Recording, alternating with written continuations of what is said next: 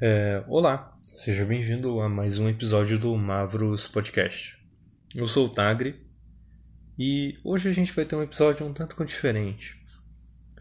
Eu pensei em uma coisa que talvez fosse engraçada e como recentemente chegou o meu livro de ordem paranormal, inclusive se quiserem baixar o PDF de graça para poder usar nas suas mesas aí sem querer ficar gastando muito dinheiro, só colar lá no nosso servidor? A gente passa para você o link, daí você baixa e se, se divirta. Daí depois, caso você acabe querendo apoiar a Jambu, o que eu não recomendo, daí você vai lá e compra oficialmente.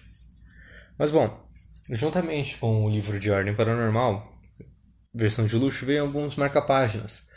E nesses marca-páginas a gente tem algumas informações legais. A gente tem uma criatura nova inclusive muito foda.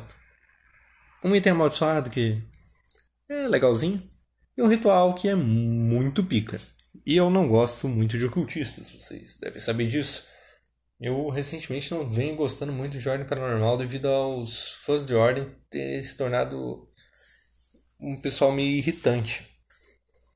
Mas, bom, bora lá. Um empecilho é uma criatura paranormal.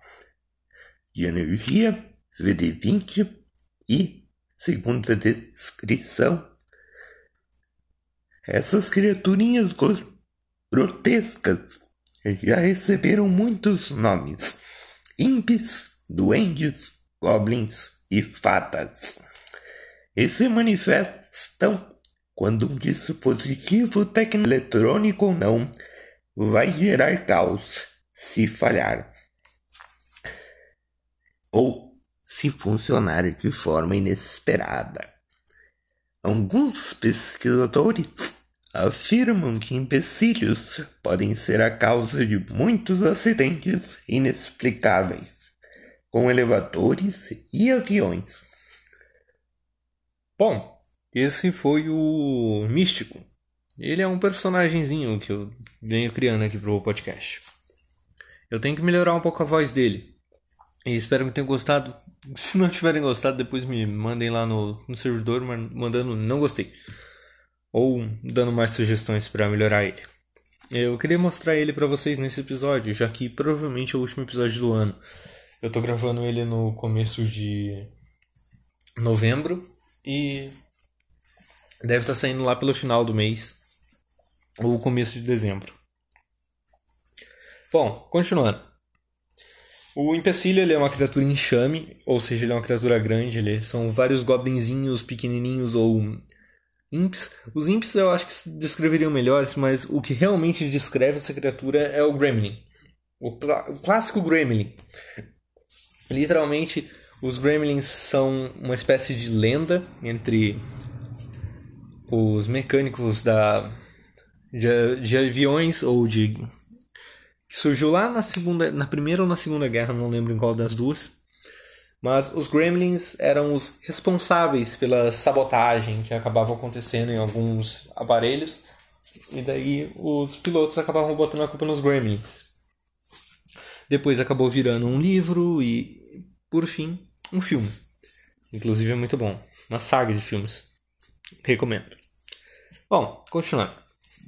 Ele é uma criatura grande, do tipo enxame ele é um, uma criatura de energia e VD20, ou seja, use ele nas suas mesas, vai ser legal.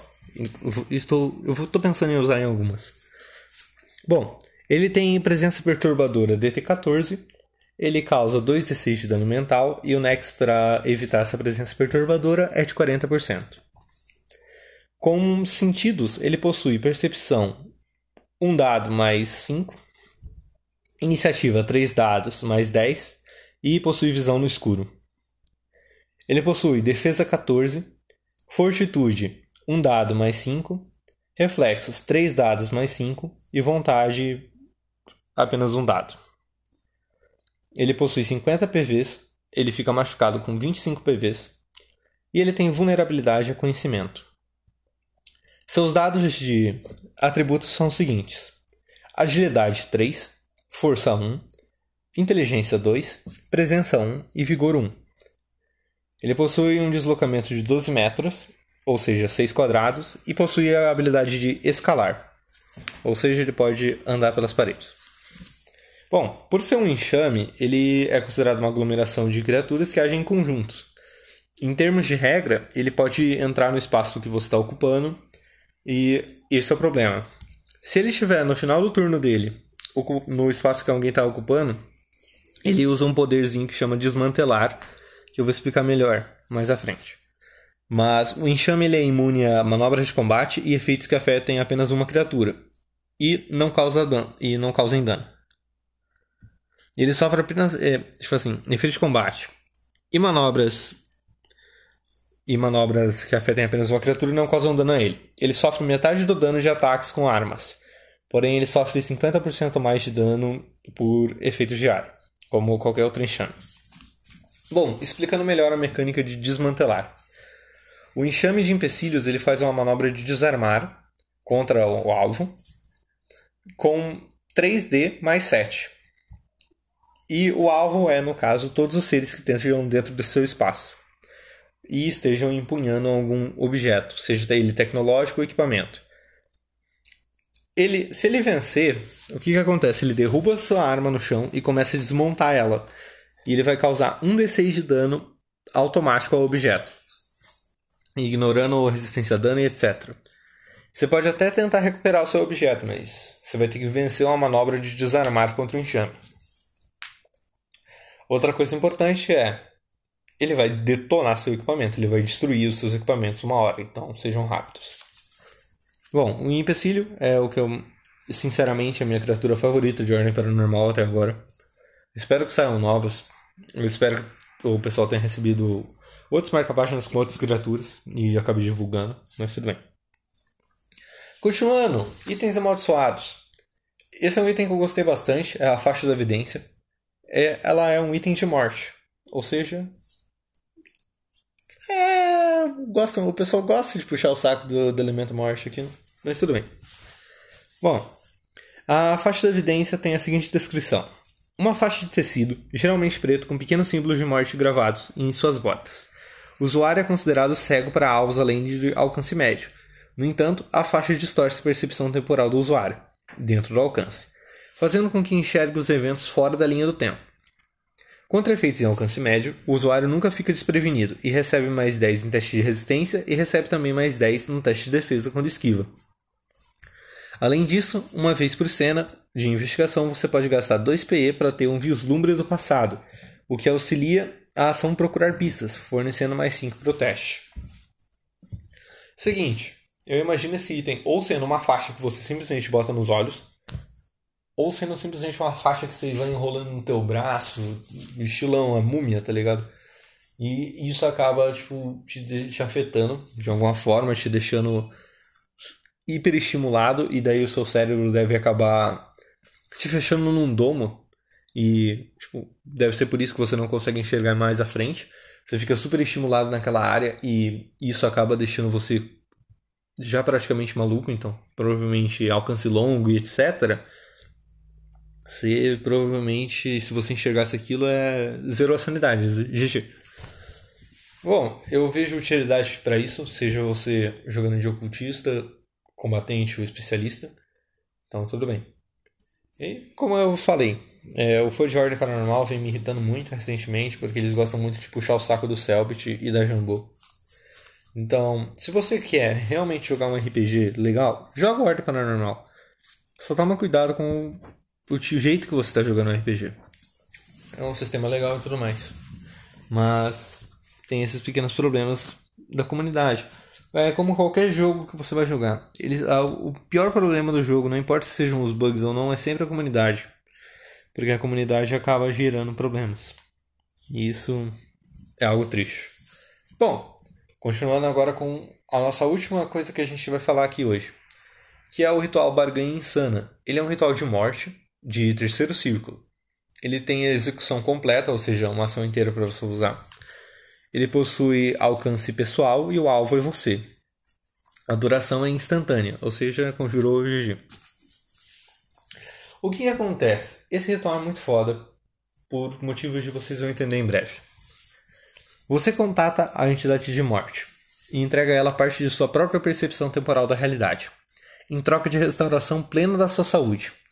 Você recupera todos os pontos de vida e pontos de energia, ou seja, P, e elimina qualquer condições negativas que estejam afetando. Porém, no final da cena, você perde um D4 pontos de sanidade permanentemente. Além disso, cada vez que você conjura esse ritual, a sua pele adquire uma tonalidade mais acidentada e seu sangue fica mais escuro. Alguns ocultistas temem que múltiplos usos tenham como efeito colateral transformá-lo em um lusídio.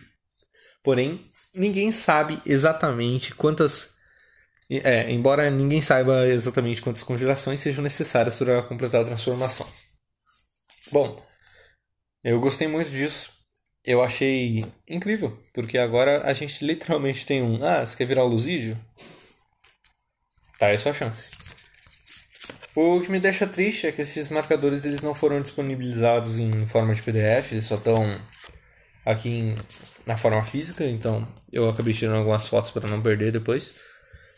Mas eu gostei muito disso. E Jambô, parabéns, vocês acertaram em alguma coisa, né? O que é bem difícil. Bom, eu espero que tenham gostado do episódio. Se quiserem o PDF do Ordem, é só entrar lá no nosso servidor para você poder usar o PDF e testar se está gostando ou não. Pode pegar lá. Só, por favor, não seja o fã chato do Selbit, porque isso me irrita muito. Como eu já desabafei no, na última gravação, que deve ter saído já. E é isso. Bom, ah, em relação aos marcadores, a gente tem um do, a arte deles. Um dos marcadores é a arte mostrando alguns agentes da ordem. Inclusive o meu agente favorito está ali. Não vou falar qual, mas alguns de vocês já devem saber. O outro marcador, que é o marcador da faixa de evidência, ele tem um, uma degolificada, a arte da degolificada, muito foda. E o marcador que tem um os empecilhos, eles são o marcador com as quatro entidades de das relíquias, né? Que é o anfitrião, a magistrada, o diabo e o deus da morte. Bom, eu espero que tenham gostado do episódio de hoje. Mais uma vez, obrigado por assistir. Considere avaliar o podcast. E se quiser nos apoiar, a gente tem um Apoia-se. É, vai estar no link da, do episódio. Falou, tchau, fui.